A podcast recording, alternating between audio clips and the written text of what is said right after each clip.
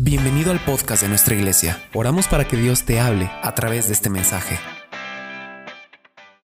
La actitud, la actitud eh, de cada persona es muy importante para que la palabra dé un fruto en cada uno. Eh, yo sé que pues pensamos mucho y a veces el pensar mucho eh, es bueno, pero a veces no tan bueno. La palabra de Dios se interpreta con la fe. Y la fe eh, es todo aquello que va contra la lógica humana o el razonamiento humano. Y a veces pensar eh, o e, entender las cosas de Dios por medio de la fe, pues no es nada fácil. Y es donde nosotros entendemos que las cosas de Dios son como raras. Pero no, todo es posible creer cuando lo miramos con los ojos espirituales. Ayer compartía yo en una iglesia, predicábamos ayer en una iglesia, y yo compartía eso, los ojos espirituales, cuando se abren, entonces usted puede comprender y entender muy fácil al Señor a la forma de pensar de Dios, la forma de conducirse del Señor. Cuando los ojos espirituales no se abren, de una persona no se abren, entonces es muy difícil aceptar y comprender el proceder de Dios. Es por eso que el mundo rechaza a Dios. Es por eso que el mundo resiste a Dios. Porque la forma de pensar de Dios al entendimiento humano pues simplemente no es compatible la forma de pensar de la iglesia eh, debe de ser una forma de pensar absolutamente espiritual para poder entender las cosas que son del espíritu. Por eso la escritura dice en la primera carta a los Corintios, en el capítulo 2, verso 14, dice, pero el hombre natural no puede comprender las cosas que son del Espíritu de Dios, pues para él son locura entonces la palabra no puede ser más clara. El apóstol Pablo nos habla a través, eh, escribe a los Corintios y él nos está diciendo esto. Pero el hombre natural no percibe las cosas que son del Espíritu de Dios. Porque para él, ¿qué dice? Son locura. Y no las puede entender. Porque se han de discernir, se han de comprender por medio del Espíritu. Se han de discernir espiritualmente. Entonces, el que una persona asista a una iglesia cristiana con, una, con su propia mentalidad o con una mentalidad humana, como quiera va a tener algunas, algunas preguntas o algunas, algunas eh, diferencias. Eh, le va a costar mucho trabajo entender y aceptar la palabra. En la Biblia hay muchas historias que van contra toda lógica humana, contra toda lógica humana. De hecho, eh, en la Biblia hay muchos ejemplos eh, que nos enseñan que, va contrario a lo que usted y yo pensaríamos comúnmente. Si es en el tema de la prosperidad, Dios dice que dando es como tú recibirás más. Y, y el mundo dice que es guardando como tú acumularás más. Pero la palabra de Dios es muy clara y nos dice, entonces para entender eso se necesita tener un entendimiento espiritual. ¿Sí me está escuchando o no? Es un ejemplo que yo le estoy poniendo. Y es ahí donde la gente choca. Y como la gente a su lógica no se le da la respuesta que quiere, la persona mejor pone una barrera la persona dice, no están locos aquí, esto no, esto no es lógico, esto no es normal, y mejor se aparta. Pero la persona que logra creer y que logra aceptar la enseñanza de Dios, entra a dimensiones extraordinarias. Entra a experimentar algo que nunca en su vida va a experimentar por otro lado. Pero casi Dios siempre va Casi Dios siempre va contra corriente. Y hay alguien que dijo, bueno, entonces, si Dios sabe que somos así, ¿por qué? ¿Por qué Dios es así? ¿Por qué va Dios contra corriente? Y, los, y el hombre cree y concluye que Dios es el que está mal, que este mundo no es para Dios porque no lo entiende. Y, y, cuando vamos a la escritura, el Señor nos dice, no, ustedes son los que están desviados. Ustedes son los que están fuera de entendimiento. Porque la palabra de Dios es real, es veraz. La palabra de Dios es veraz y eficaz.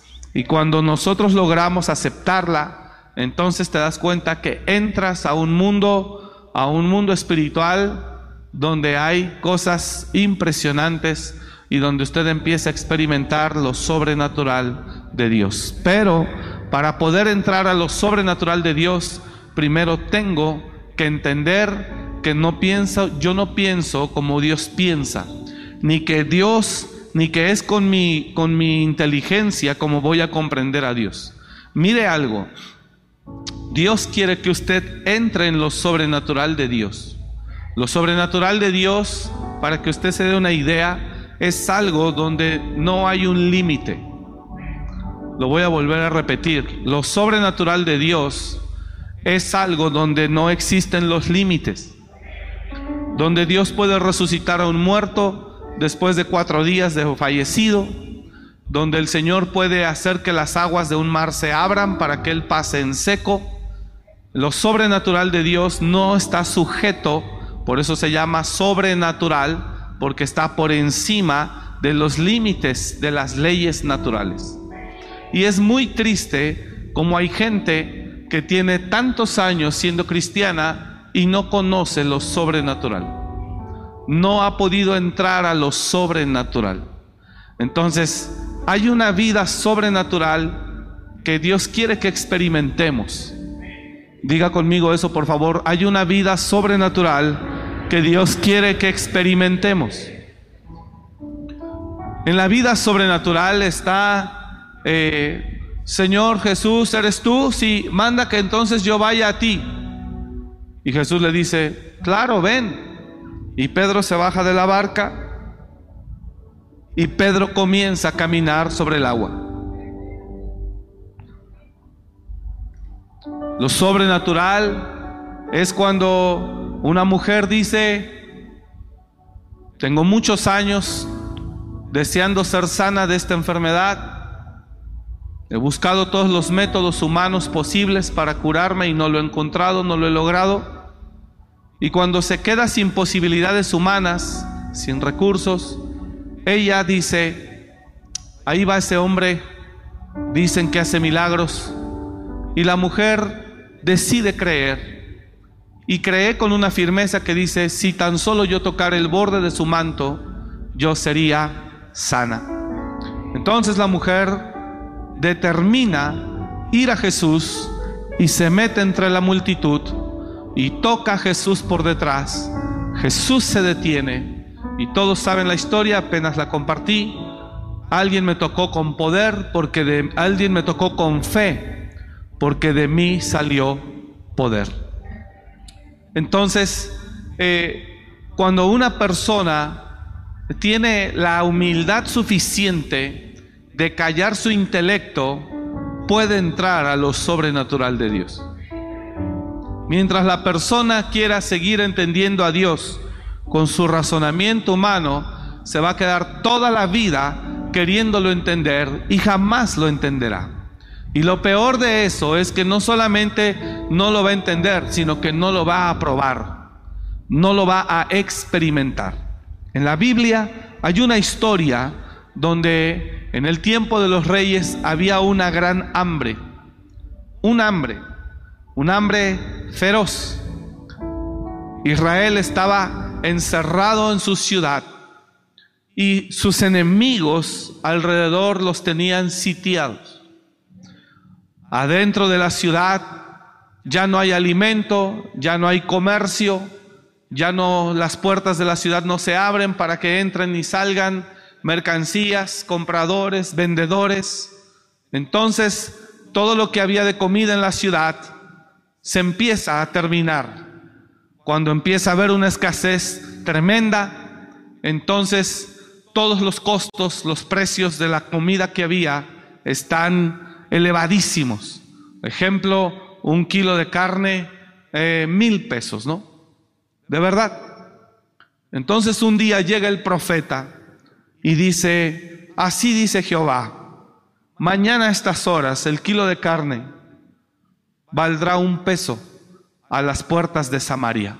Mañana a estas horas. Entonces dice, y un hombre cuyo el rey se apoyaba en él, cuyo brazo del rey se apoyaba en él, dijo, eso es imposible que ocurra. Estamos sitiados bajo una gran hambre, estamos sitiados bajo una gran hambre, y tú, profeta, dices que mañana a estas horas el kilo de huevo va a costar un peso, si ahorita vale 300 pesos. Y escuche esto, el profeta, el, el hombre dice, eh, yo creo que esto no puede pasar ni aunque Dios abra las ventanas de los cielos.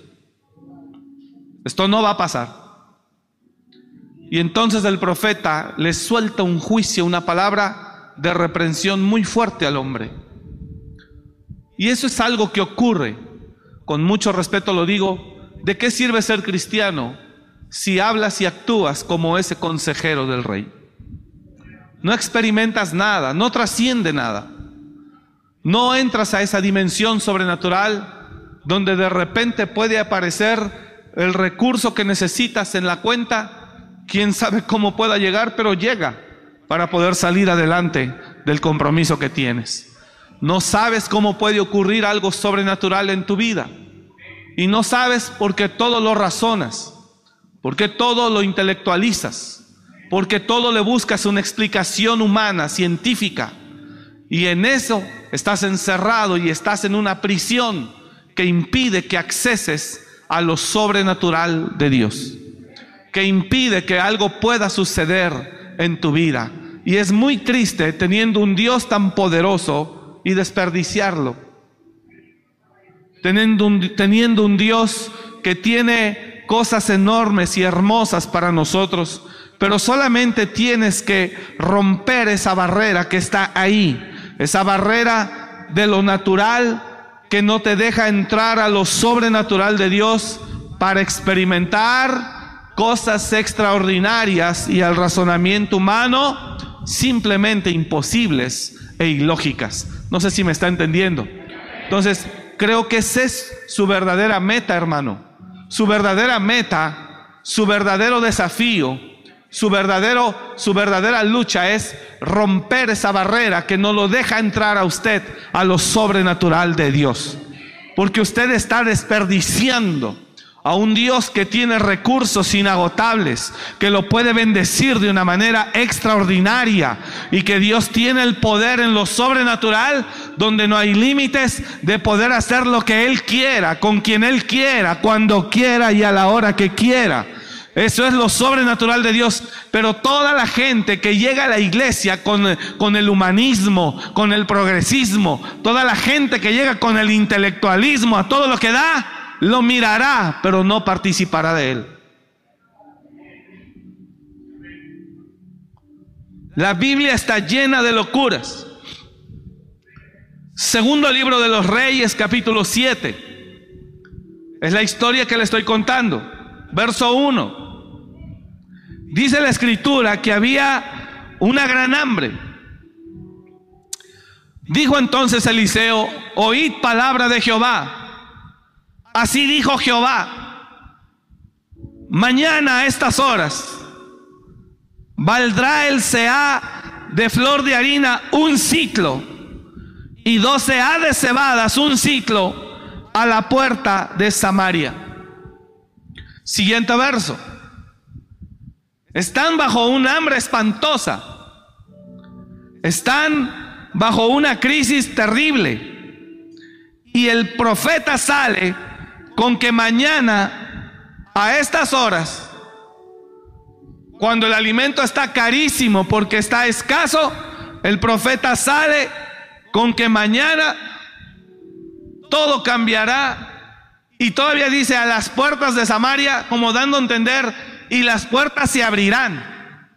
Porque la ciudad estaba bien cerrada. Traducción lenguaje actual le dice, pon atención al mensaje de Dios. Mañana a esta hora, a la entrada de la ciudad de Samaria, con una moneda de plata se podrán comprar tres kilos de harina o seis kilos de cebada. Con una moneda. El hombre del rey le dijo, esto no sucederá ni aunque Dios abra las ventanas de los cielos.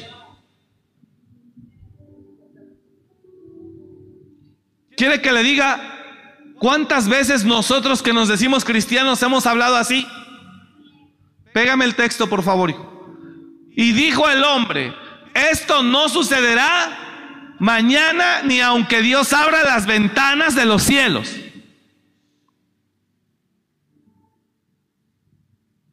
¿Sabe cuál es el problema de la iglesia de Cristo hoy? Que la fe no existe. No existen muchos cristianos se manejan de una manera natural. Y lo más que esperan de Dios es, ay Señor, ayúdame, bendíceme. Pero ni siquiera tiene un deseo de entrar en lo sobrenatural. Y mira una cosa, algunos han experimentado de tiempo en tiempo lo sobrenatural de Dios, pero yo no estoy hablando de eso. Porque Dios por su misericordia muchas veces nos ayuda, se manifiesta, nos bendice. Pero yo no estoy hablando de eso hoy. Yo estoy hablando de habitar en lo sobrenatural de Dios. No es que Dios venga y como por amor a ti, como ya te ve con la soga en el cuello, dice, bueno, vamos a ayudarle un poco pues. Por lástima o por misericordia o por amor, como usted lo quiera ver, bueno, ya vamos a ayudarlo que salga del problema.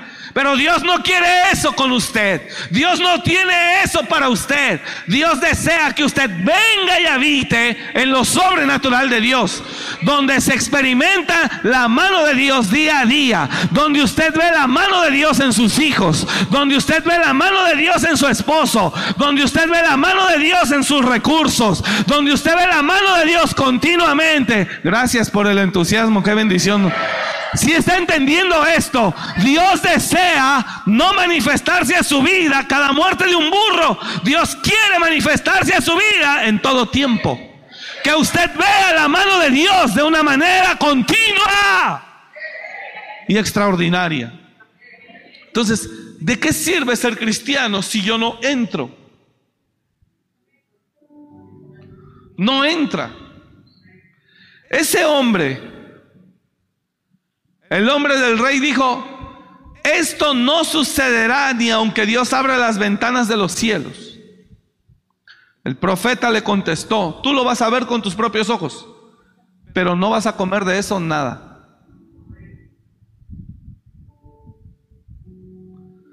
Con mucho respeto yo le digo hoy a usted, ¿de qué sirve estar aquí con intelecto y no con fe? ¿De qué sirve?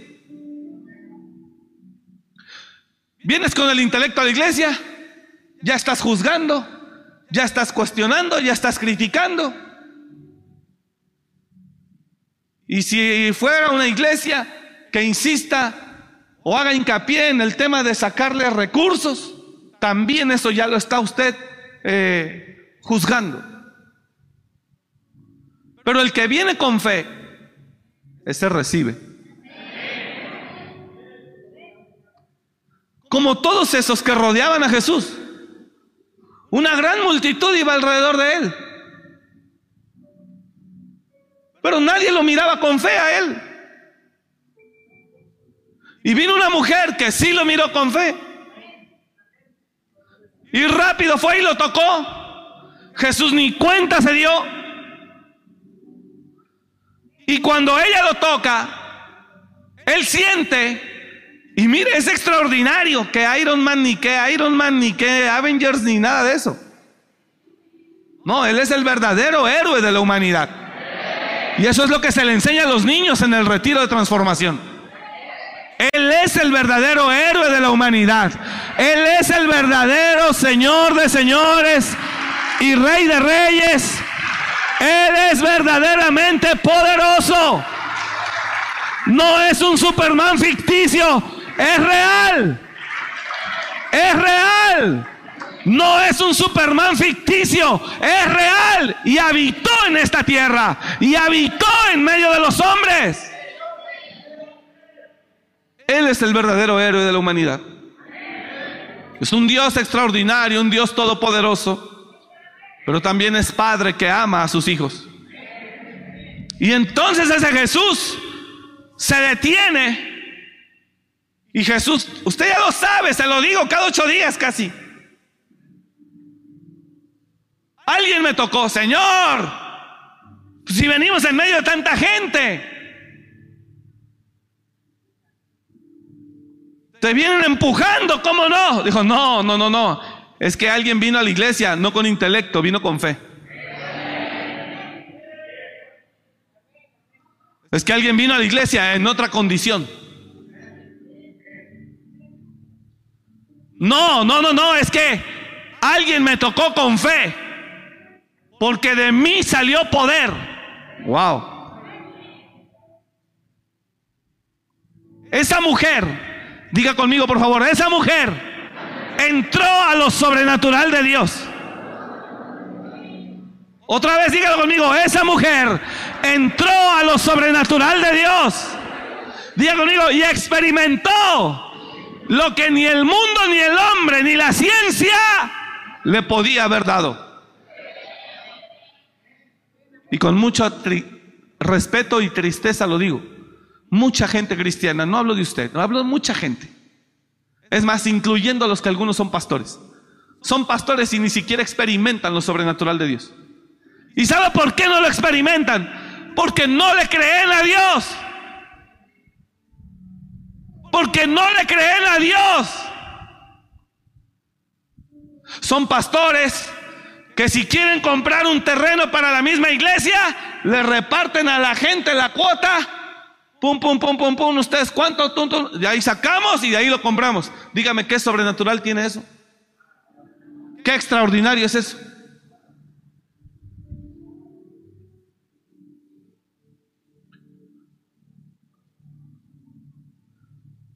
Qué extraordinario tiene eso.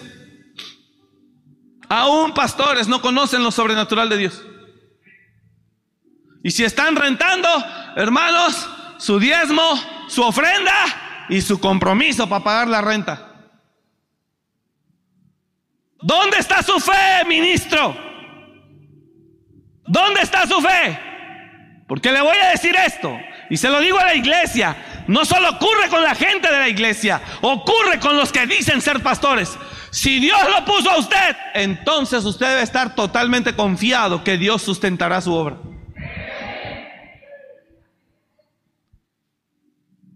Ni siquiera debe de moverse en ese sentido. Confiar completamente en Dios. Si Dios lo puso, si Dios invita, Él paga pero hasta ministros, porque nosotros pastoreamos pastores. Y hasta ministros, ¿los ves con una fe? Oh. Más bien los ves con una sin fe. Dices tú, wow, ¿cómo quieres que Dios se meta aquí? Instituto bíblico, graduado y sin fe. Pura pérdida de tiempo. Y el que no tiene toda esa preparación, pero tiene fe, hace más y llega más lejos. Diga conmigo, porque la fe. Dígalo fuerte, porque la fe es la llave a lo sobrenatural. Dígalo otra vez, la fe es la llave a lo sobrenatural de Dios. Diga conmigo, la fe es la llave a la sanidad, a la liberación, a la restauración. La fe es la llave para la manifestación de la gloria y del poder de Dios en la vida de alguien. La fe es la llave. Y hay que tener fe para creer lo que Dios habla. Hermano, hay que tener fe para creer lo que Dios habla. Si usted no tiene fe, usted no lo va a mirar. Hay que tener fe para creer lo que Dios habla. Y le voy a decir algo, ¿para qué se requiere fe? Para obedecer lo que Dios me diga y para creer lo que Él dijo.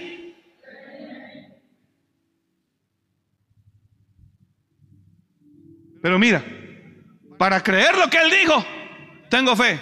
Pero para hacer lo que Él dijo, no creo.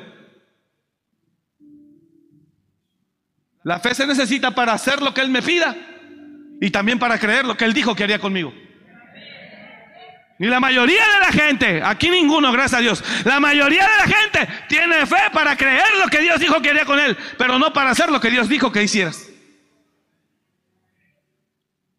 En la Biblia hay historias donde Dios te dice, anda, hazlo, hazlo, hazlo, hazlo, tranquilo que te voy a bendecir, hazlo. Creo que me bendecirás, pero no creo que tengo que hacer lo que me estás diciendo que haga.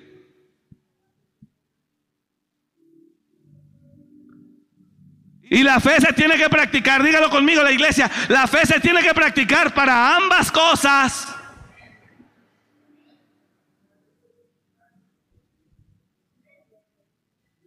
Había una gran hambre. Reyes también. Ahora voy a regresar a esta historia, pero reyes también. La viuda de Sarepta de Sidón. Una gran hambre, tremenda. Una gran escasez. La gente estaba muriendo de hambre.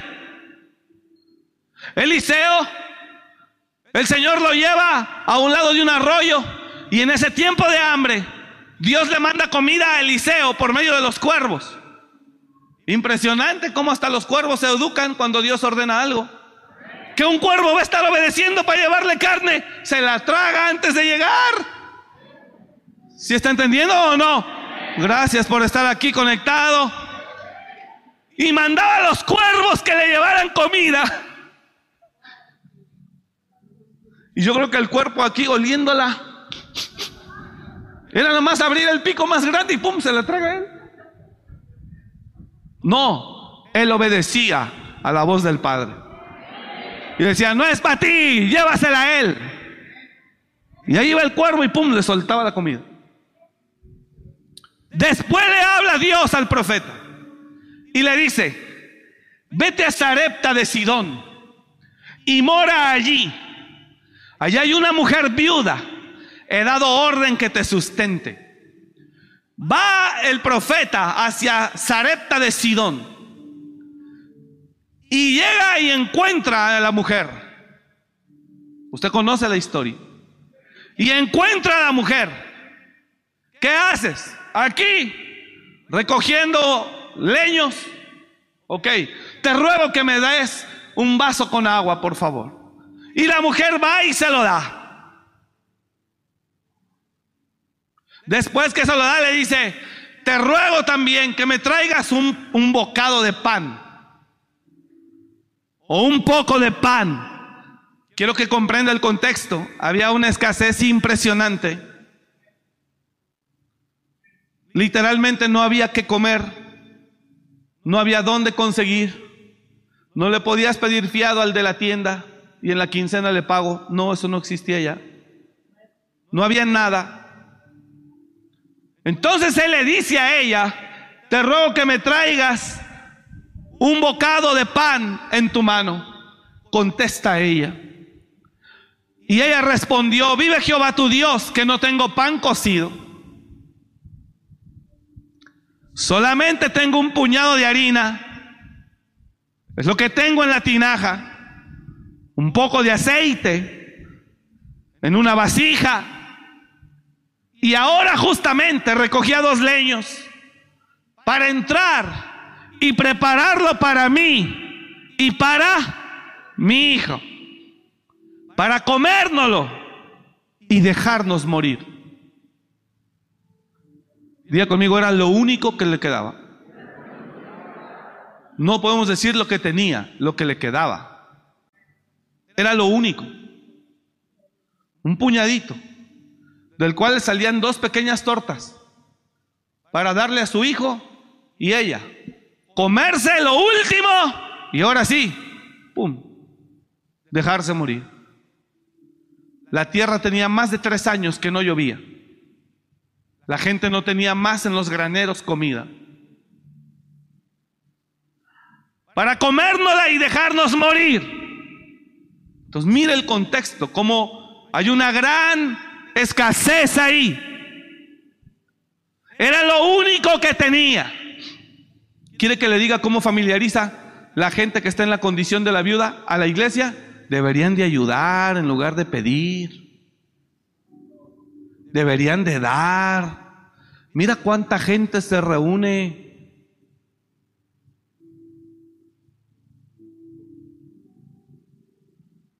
Esa es la mentalidad de la gente. Y miren la, la mentalidad de Dios. Te ruego que me des un bocado de pan. Señor, no tengo. Solo tengo un poco de harina, un poco de aceite. Justo ahorita salí a buscar dos leños para hacer dos tortas, una para mi hijo y otra para mí. O sea, tú no alcanzas. Una para mi hijo y una para mí, para comérnoslas y dejarnos morir. Y el profeta le dice, ok, haz como has dicho, pero dame a mí primero. Dame a mí primero un pequeño, un, poco. Y tranquila, no tengas miedo, le dice el, el profeta, le dice, no tengas miedo. No tengas miedo, dame a mí primero un poco.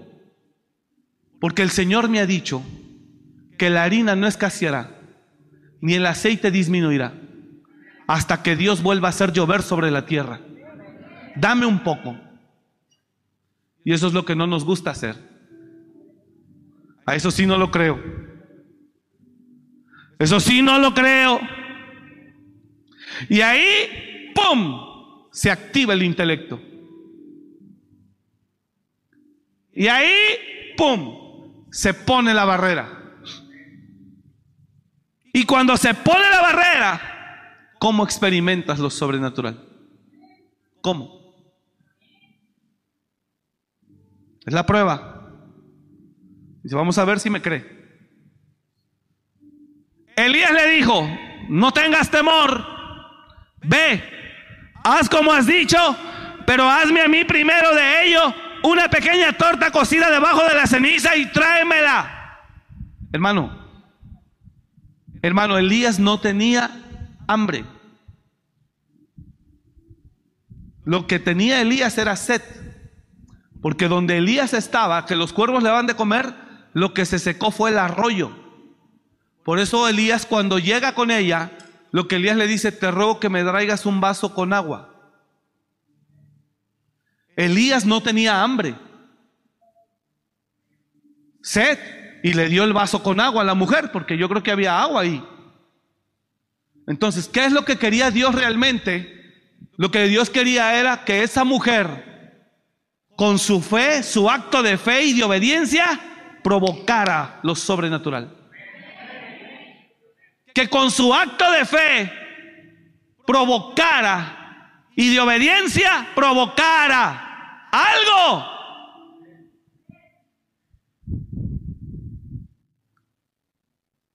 Por eso él le dice, ve, no tengas temor.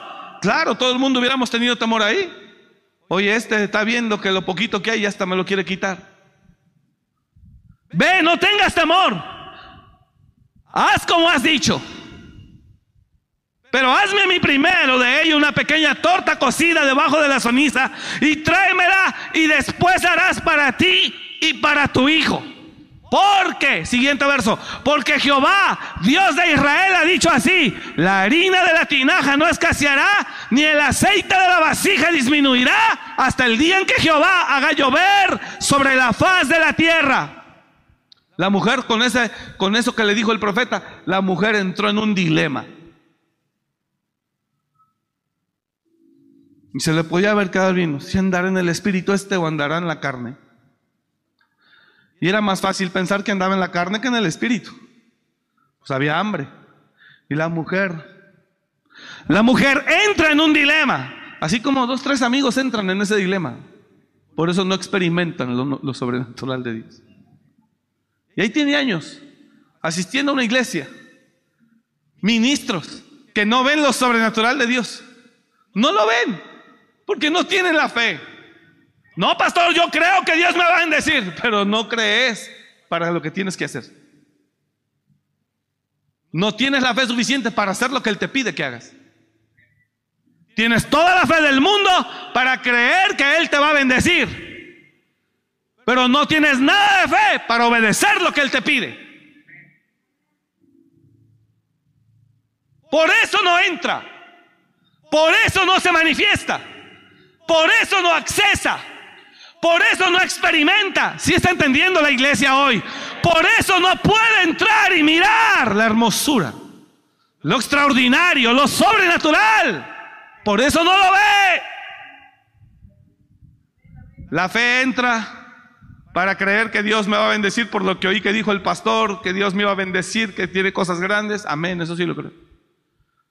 Pero cuando me dicen, pero tienes que hacer esto, más esto, más esto, entonces ahí dice, no, eso como que ya no me gustó.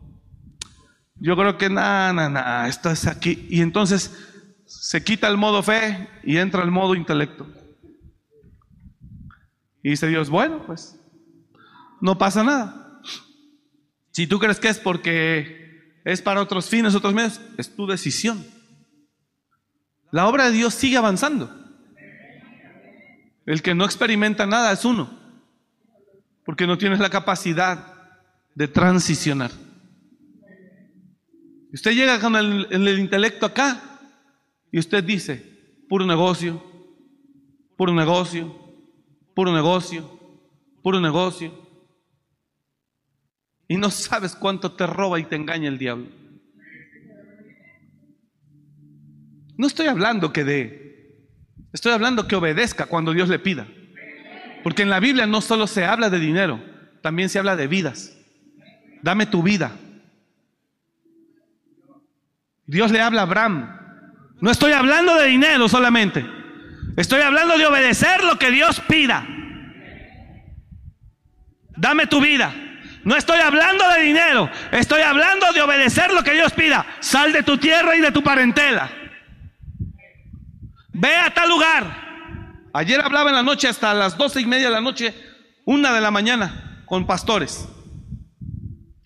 No estoy hablando solo de dinero. Estoy hablando de cuando Dios te pide algo. Abraham, sí Señor, quiero que me des en sacrificio a tu hijo. Tu único quiero que me lo des en sacrificio. Quiero que tomes al niño, al muchacho, y te lo lleves a donde yo te voy a decir y me lo presentes en un sacrificio. ¿Qué le pidió Dios ahí a Abraham? ¿Dinero? No. La vida de su único hijo. Bueno, el de la promesa, porque sabemos que está Ismael. Entonces, Abraham le dice a su hijo, despídete de tu madre, Vamos de camino tres días, ahora regresamos. Y Abraham va. ¿Alguien me está escuchando? No estoy hablando solo de dinero, estoy hablando de obedecer cuando Dios te pida. Y para eso se necesita fe. ¿Si le interesa esto, hermano, o no? Me equivoqué de mensaje, no sé. Es lo que Él te pida. Y llegó Abraham presenta la mesa, el altar del sacrificio. Eh, eh, y este, el hijo de Abraham, Isaac, ni siquiera sabía para qué. No, pues, ¿a dónde vamos, papá? Vamos a ofrecer sacrificio, pero ni siquiera sabía que él era el sacrificio. ¿A dónde vamos, papá? Vamos a ofrecer sacrificio a Jehová, hijo, y vamos a adorarlo. Cuando llegan a la falda del monte, le dice, dile aquí a los criados que se esperen, tú y yo subimos nada más. Y Abraham empieza a preparar todo y le dice al muchacho, papá, todo está listo, pero yo, yo no veo dónde está el animal para el cordero, para el sacrificio. Y Abraham le dice a su hijo, Jehová se proveerá de cordero para sacrificio, hijo. Pero mientras le dice Jehová se proveerá, Abraham empieza a atar al niño, al muchacho, y lo empieza a cargar diciendo, Jehová se va a proveer. Y lo está poniendo sobre la plancha. Y el niño, que no era niño.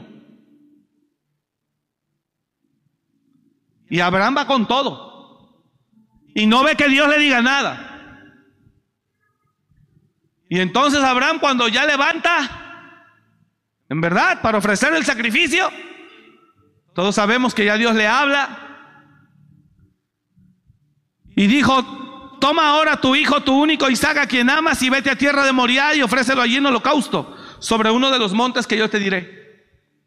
Y Abraham se levantó muy de mañana y enalbardó su asno y tomó consigo dos siervos suyos y a Isaac su hijo y cortó leña para el holocausto y se levantó y fue al lugar que Dios le dijo.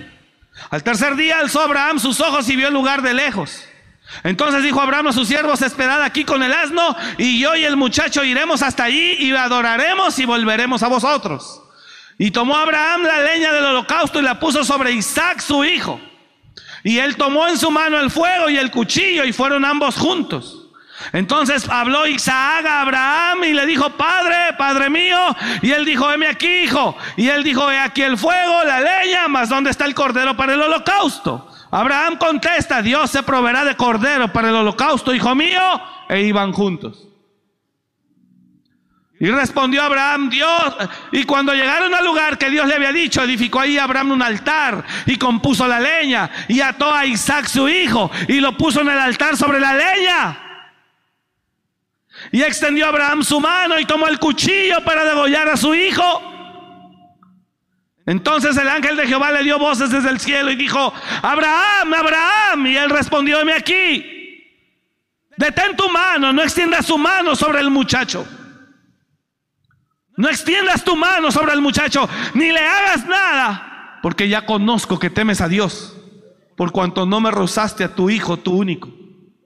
Y por haberme demostrado esto, te bendeciré en gran manera y te multiplicaré. Y dijo, por mí mismo he jurado, dice Jehová. Por mí mismo he jurado, dice Jehová, que por cuanto has hecho esto y no me has rehusado a tu hijo, tu único hijo, de cierto te bendeciré y multiplicaré tu descendencia como las estrellas del cielo y como la arena que está a la orilla del mar. Y tu descendencia poseerá las puertas de sus enemigos.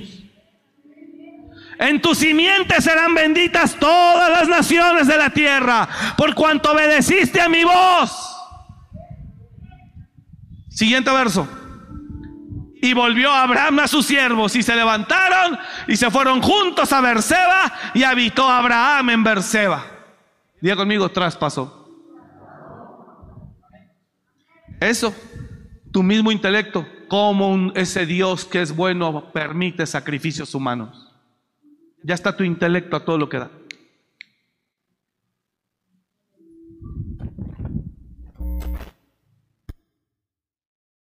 Está el intelecto. El humanismo. El humanismo no te va a dar de comer. Pero síguele por ahí. Y por supuesto no lo hizo. Ni Dios permitió que alguno sacrificara a alguien a su propio para su, para él. Jamás. Jamás. Y el único que sacrificó a su hijo fue Jesucristo por amor a ti y a mí. Entonces no se trata de hacer, no es un tema de dar. ¿Sí me está siguiendo? Es un tema de creer y obedecer. Creer y obedecer. Y de dejarte dirigir por Él. Y si Él te dice esto, ejecútalo. Y te da acceso a lo sobrenatural.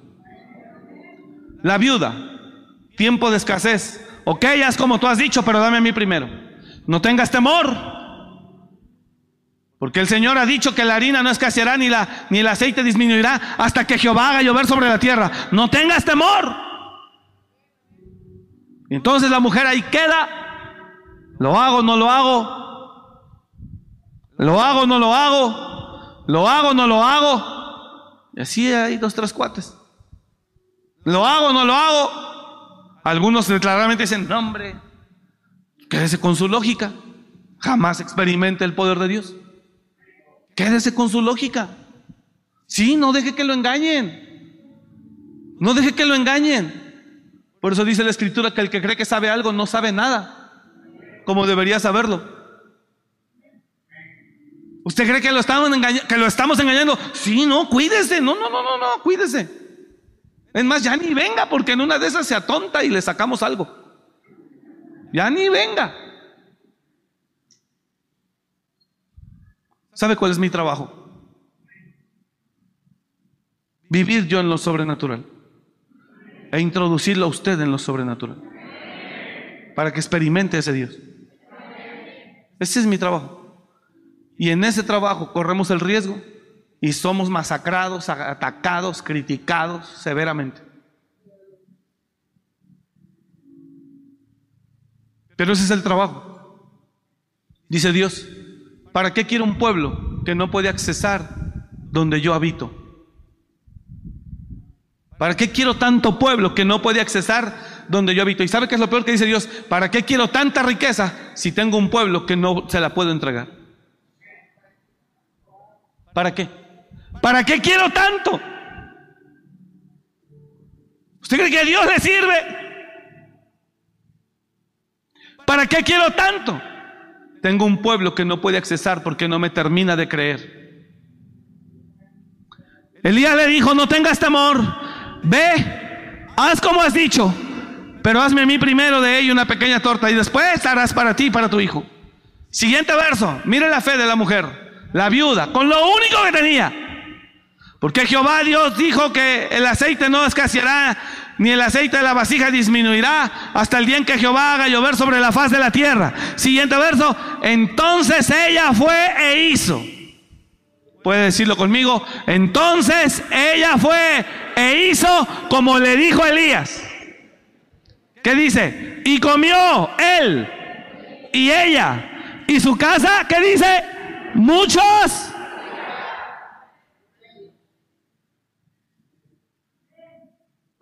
y la harina de la tinaja no escaseó, ni el aceite de la vasija menguó, conforme a la palabra que Jehová había dicho por Elías. Fíjese esto. Esta es otra historia. Llega una mujer viuda al profeta. Señor, mi esposo era siervo tuyo. Mi esposo caminaba contigo y tú sabes que era fiel. Pero murió. Dejó deudas. Ahora ha venido el acreedor. Se quiere llevar a mis dos hijos como esclavos. Ayúdame. Le dice el profeta. ¿Qué tienes en tu casa? Nada. Solo tengo un poco de aceite en una vasija. Como Dios con nada empieza y hace cosas grandes. Así que nunca digas que no tienes nada. Diga al de al lado, nunca digas que no tienes nada. De eso puede Dios hacer algo grande. Si tiene fe y usted ofrece eso que tiene, si usted tiene fe, ¿alguien está entendiendo o no? Si usted tiene fe de eso pequeño, Dios le puede hacer algo grande.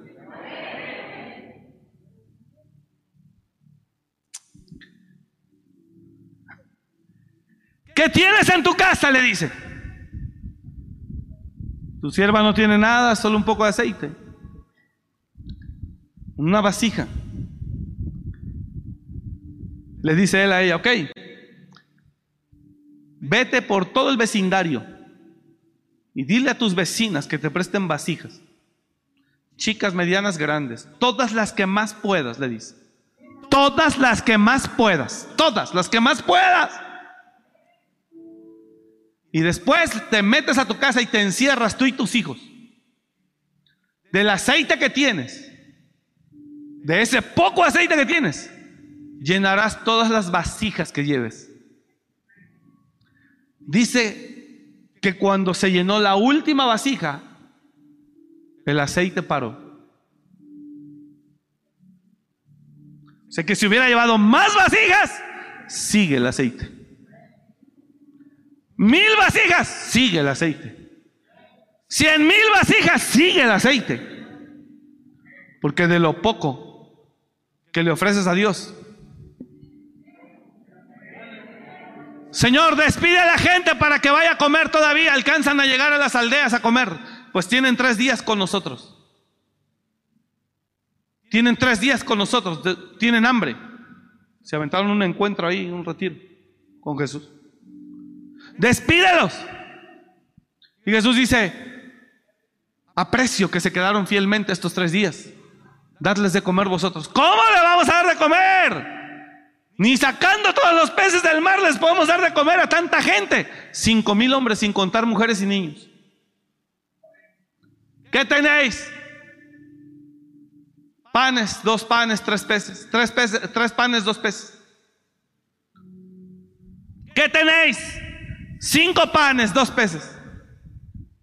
Traédmelos. Manden a la gente a sentarse por grupos de 50. Todos en orden. Dios ame el orden. Todos en orden, siéntense. Los bendice Jesús. Los pone en la tinaja, en las canastas, perdón. Ora por ellos y se los da a los discípulos. Repartan. Repartan. Y cuando el discípulo sacaba los pan y el pez para dárselo, los últimos, en lo que se lo daba, ya le volvía a aparecer el otro. Se lo daba, le volvía a aparecer el otro. Se lo daba, le volvía a aparecer el otro. Todos comieron y sobraron doce cestas. De lo poco. Eso es lo sobrenatural. Que tristemente mucha gente cristiana, no digo usted, ni siquiera lo conoce. Lo único que conoce es que hay que trabajar 15 días para recibir un salario y que tengo que estirarlo para alcanzar la siguiente quincena. Eso es lo único que conoce. Lo único que también conoce es en esta quincena no tengo para darle a Dios porque no voy a alcanzar a salir, la quincena es más larga la que viene. Y si acaso le da a Dios, le da cada que puede, cada que está bien, cada que siente, cada que... ¿Cuándo puede entrar a lo sobrenatural? Donde está esos recursos extraordinarios. No hablo solo de recurso, hablo de obedecer lo que Dios te pide y tener la fe para hacerlo. Sacrificio del Hijo, obedecer la promesa. ¿Me está entendiendo o no me está comprendiendo la iglesia? Regrésame a las vasijas, por favor. ¿Qué tienes en casa? No tengo más que un poco de aceite. Bueno, ve y consigue vasijas, todas las más que puedas. Para terminarle esa historia, y vamos a Reyes 7 y cerramos. ¿Qué te haré yo? Declárame qué tienes en casa. Y ella dijo, tu sierva ninguna cosa tiene en casa, sino una vasija de aceite. Él le dijo, ve y pide para ti vasijas prestadas de todos tus vecinos, vasijas vacías, no pocas. No pocas. ¿Sabe por qué? Porque dijo, Señor, se acabó el aceite. ¿Llenaste las vasijas? Sí. Ok, ahora vaya, vende el aceite. Pague sus deudas. Y con lo, quede, con lo que le quede, vive el resto de su vida. Qué entusiasmo le da, ¿verdad? Hombre, Padre.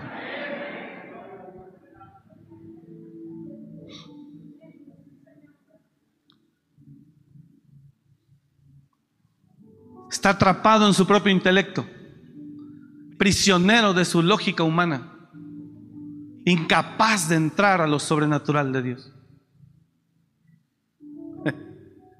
Su propia lógica le dice, si ve a alguien próspero, dice, pues claro, puro negocio, o claro, anda mal, narcotráfico.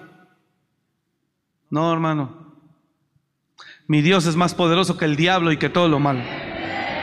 No necesita hacer nada malo para ser bendecido y prosperado. Solo creerle a Dios es suficiente para entrar en esa dimensión sobrenatural. Si lo va a aplaudir, hágalo bien para Él.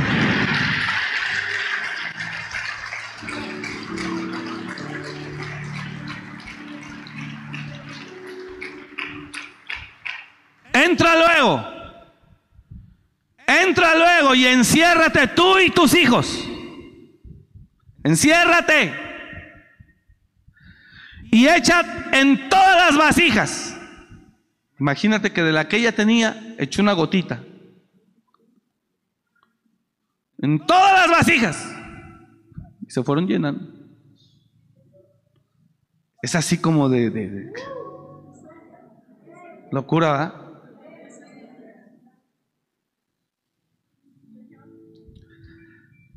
Y cuando una está llena, pon la parte.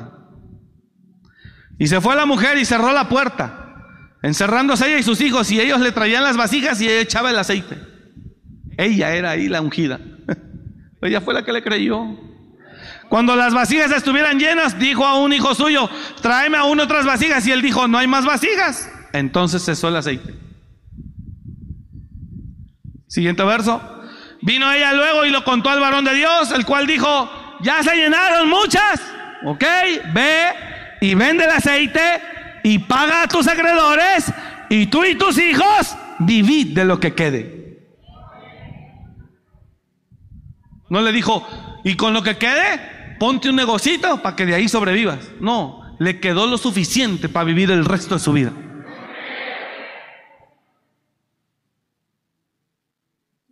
Entonces te digo a ti, le digo a usted, ¿dónde está tu fe cristiano?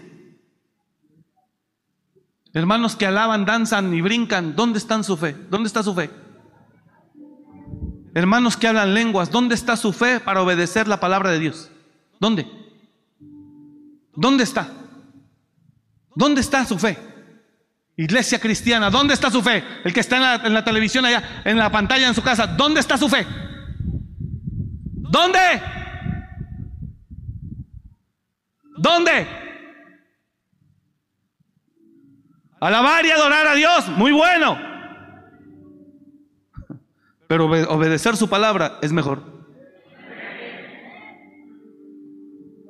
Cuando empieces a obedecer verdaderamente, cuando empiece a obedecer verdaderamente, entonces verdaderamente usted entrará y habitará en lo sobrenatural de Dios.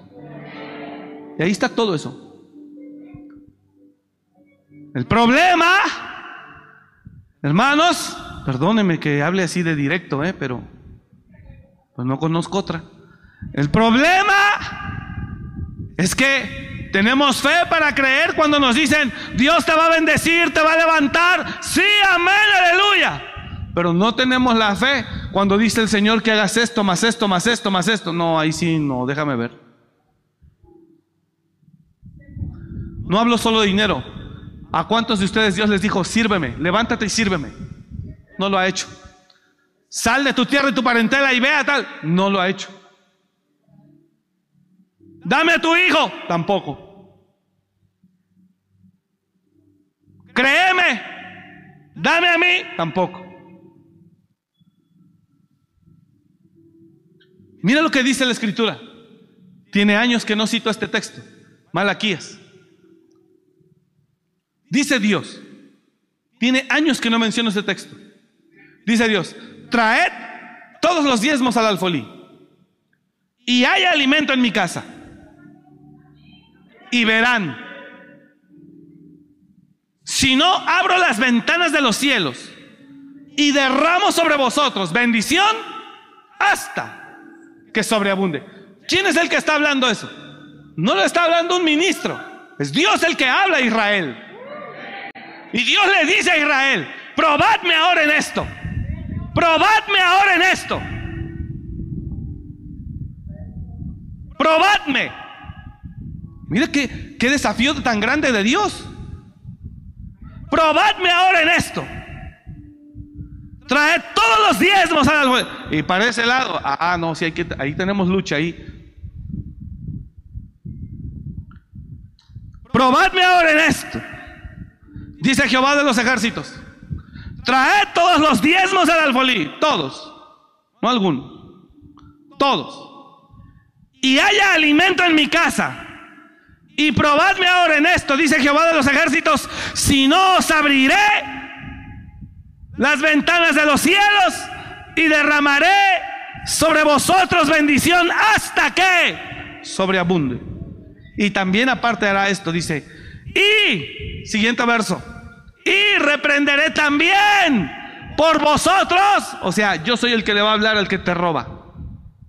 Yo soy el que le va a hablar al que te devora. Yo lo voy a reprender. Le voy a decir, lárgate de mi hijo. Escasez, miseria, pobreza, enfermedad, robo. Agiotista, lárgate de mi hijo. Maldición financiera, lárgate de mi hijo. O sea que el solo obedecer trae sanidad financiera a tu vida.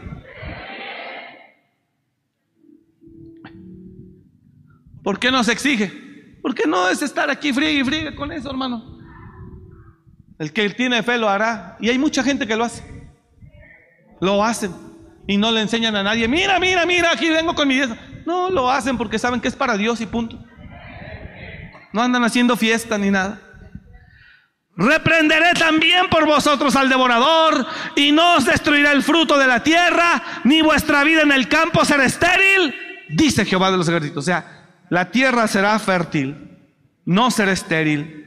Reprenderé al devorador por vosotros. O sea, no vas a perder el carro descompuesto, descompuesto, descompuesto, descompuesto, descompuesto. Robo aquí, robo aquí, robo acá. Perdió el sobre, perdió la cartera, perdió aquí. Se metieron a la casa, se descompuso la lavadora, el refrigerador, el microondas. Y es pura pérdida y pérdida y pérdida, porque lo que no le diezmas a Dios, se lo vas a diezmar al diablo, papá. Y si no es un tema de esos, es tema de enfermedad. Y no sale uno de la familia cuando ya otro miembro está enfermo igual, y luego otro, y luego otro, y luego otro. Y ganas bien. Pero el devorador dice, venga, chepa acá. ¿Por qué? Porque su lógica dice que no, si yo soy el que trabaja, ¿cómo voy a ir a tirar? ¿Cómo voy a ir a regalar? No, quédese con su lógica. Entonces quiero que comprenda algo. Entrar a lo sobrenatural tiene que ver con creer y obedecer lo que Él te diga.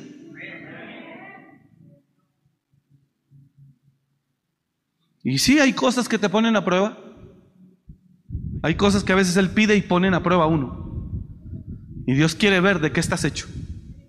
Y Dios quiere ver qué hay en tu corazón. Dice Dios, quiero ver ahí. ¿Me está entendiendo?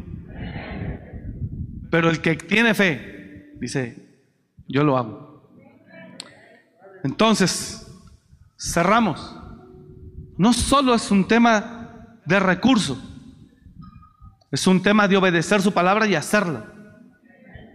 No robar, no mentir, no adulterar, no fornicar. Todo eso tiene que ver con hacer la palabra. ¿Alguien me está entendiendo? Bueno, y termino con esa historia que me gusta mucho porque se ve lo impresionante de Dios. En Reyes 7, donde dice, Así dice Jehová, Reina Valera 60, Reyes 7, estamos leyendo la historia. Termino ahí, ya tengo que cerrar, ya estoy en tiempo. Exactamente tenemos que cerrar ya.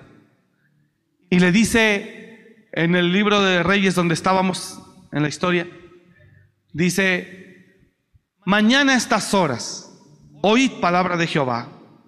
Así dijo Jehová. Qué impresionante, hermano, eso. Qué impresionante eso. Porque, porque como después de estar en una crisis grande, ¿sí me está escuchando? Después de estar en una crisis grande,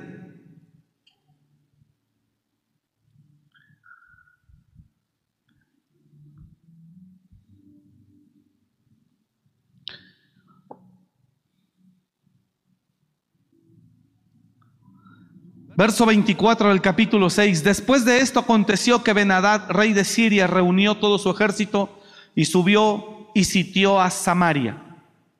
Y hubo gran hambre en Samaria a consecuencia de aquel sitio. Tanto que la cabeza de un asno se vendía por 80 piezas de plata y la cuarta parte de un cap de estiércol de palomas por cinco piezas de plata. Había una gran hambre y pasando el rey de Israel por el muro, una mujer le gritó y dijo, salva rey, señor mío. Y el rey dice, si no te salva Jehová, ¿de dónde te puedo salvar yo? ¿Del granero o del lagar? Con sarcasmo le dice. ¿Te puedo dar yo de comer? La mujer le dice a su rey, a su presidente. La mujer le dice a su rey, a su presidente, salve presidente, salve rey, ayúdeme.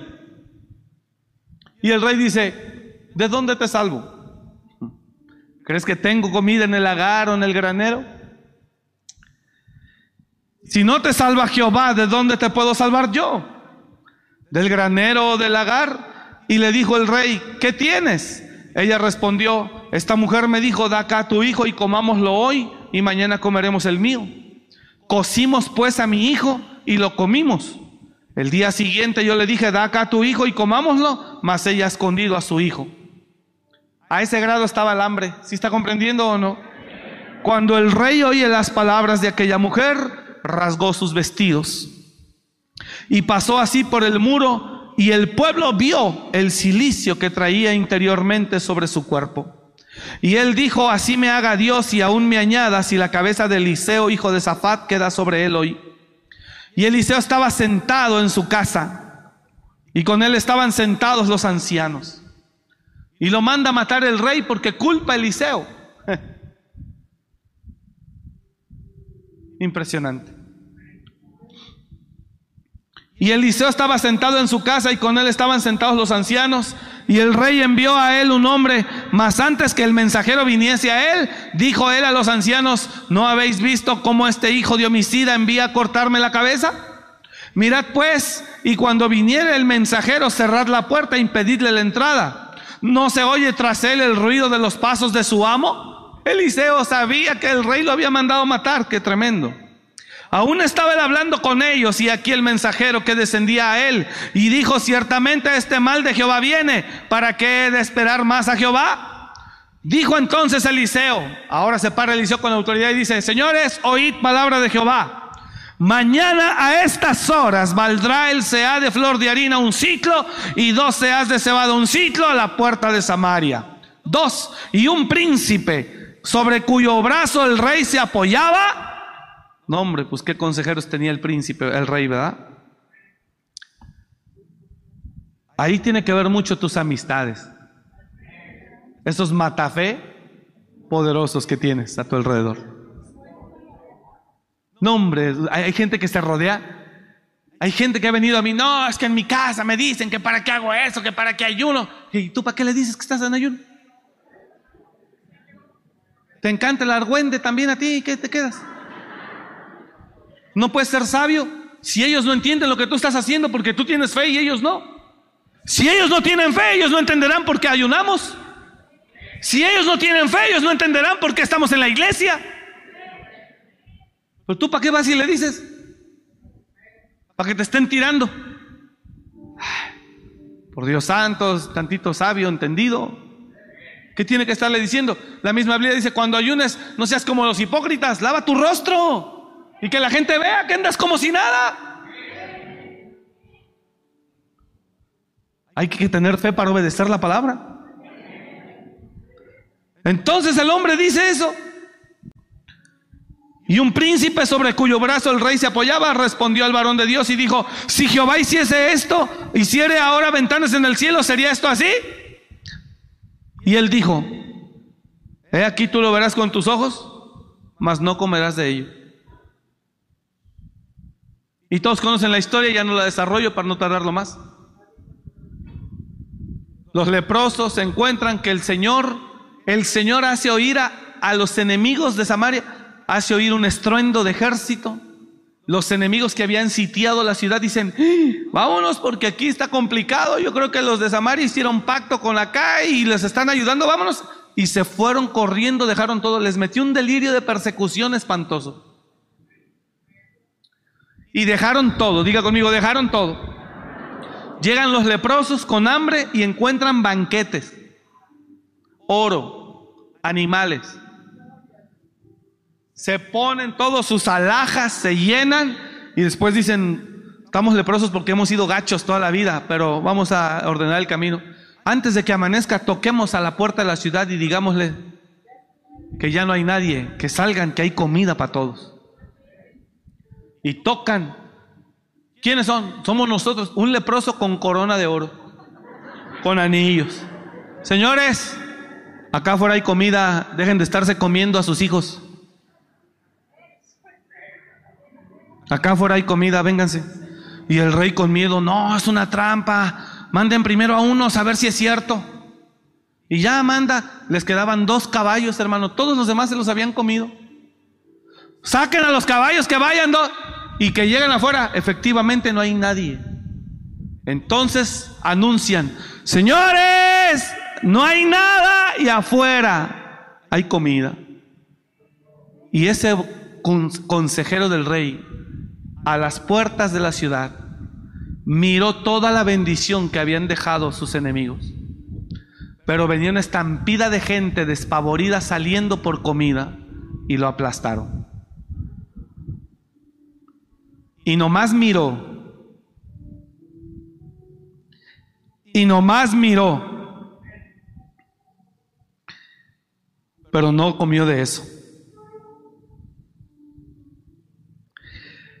Dice el verso 18, aconteció pues de la manera que el varón de Dios había dicho al rey, diciendo, dos seas de cebada por un ciclo y el sea de flor de harina será, será vendido por un ciclo mañana a estas horas a la puerta de Samaria. Eso es lo sobrenatural de Dios.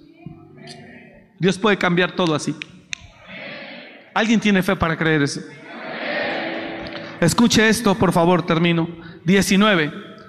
A lo cual aquel príncipe había respondido al varón de Dios diciendo, si Jehová hiciese ventanas en el cielo, ¿pudiera suceder esto? Y él dijo, he aquí tú lo verás con tus ojos, mas no comerás de ello. También se cumplió.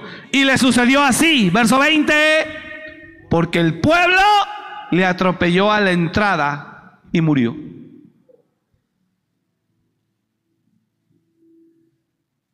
Le voy a decir esto y prepárese.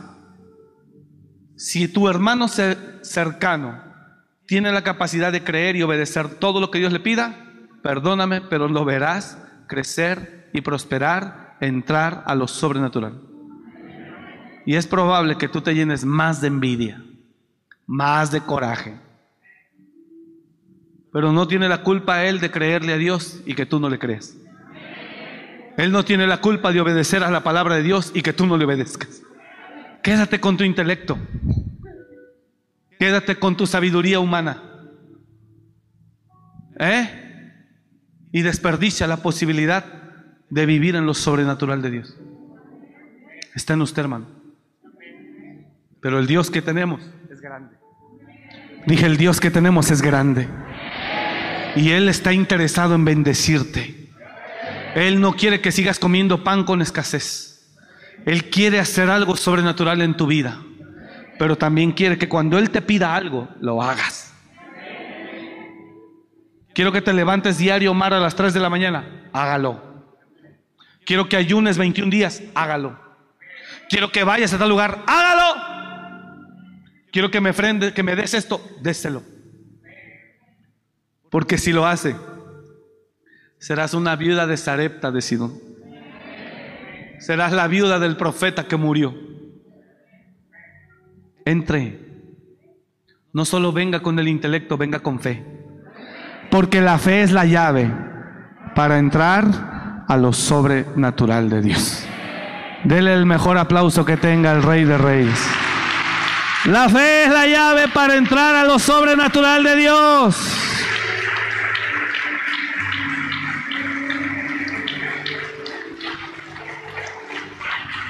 Por favor, póngase de pie.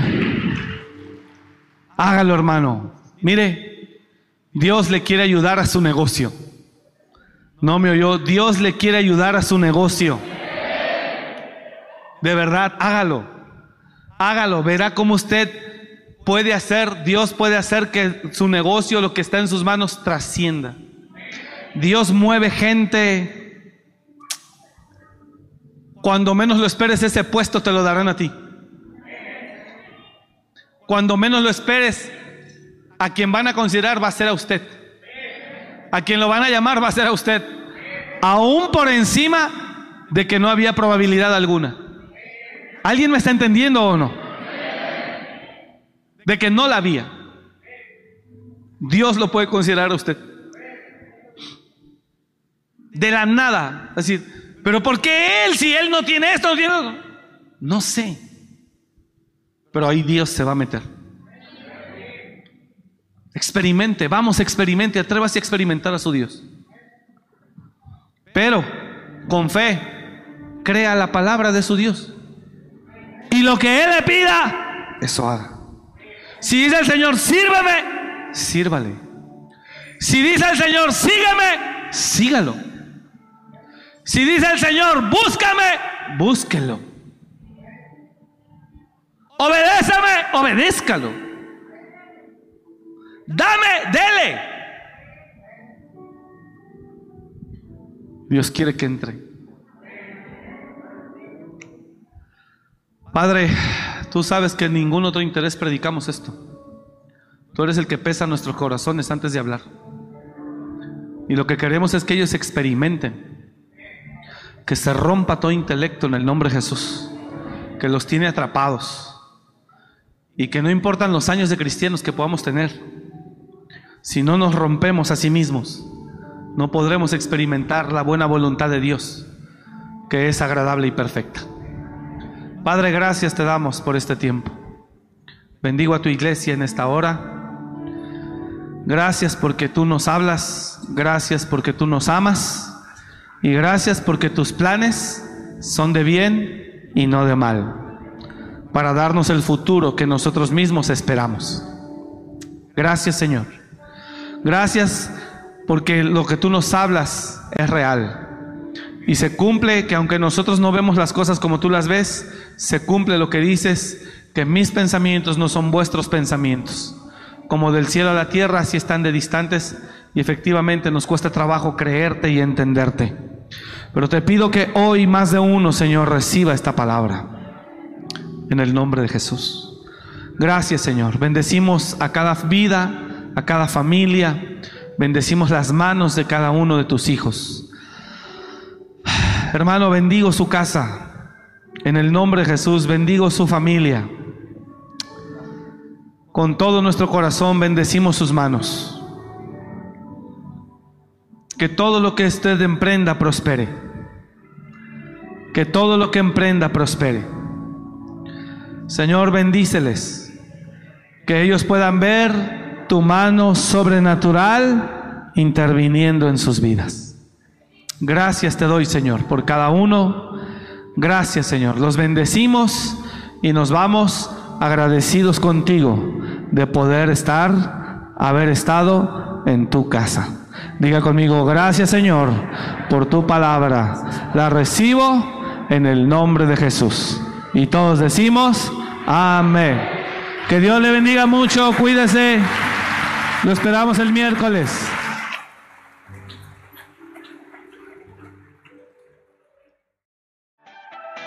Gracias por escuchar este mensaje.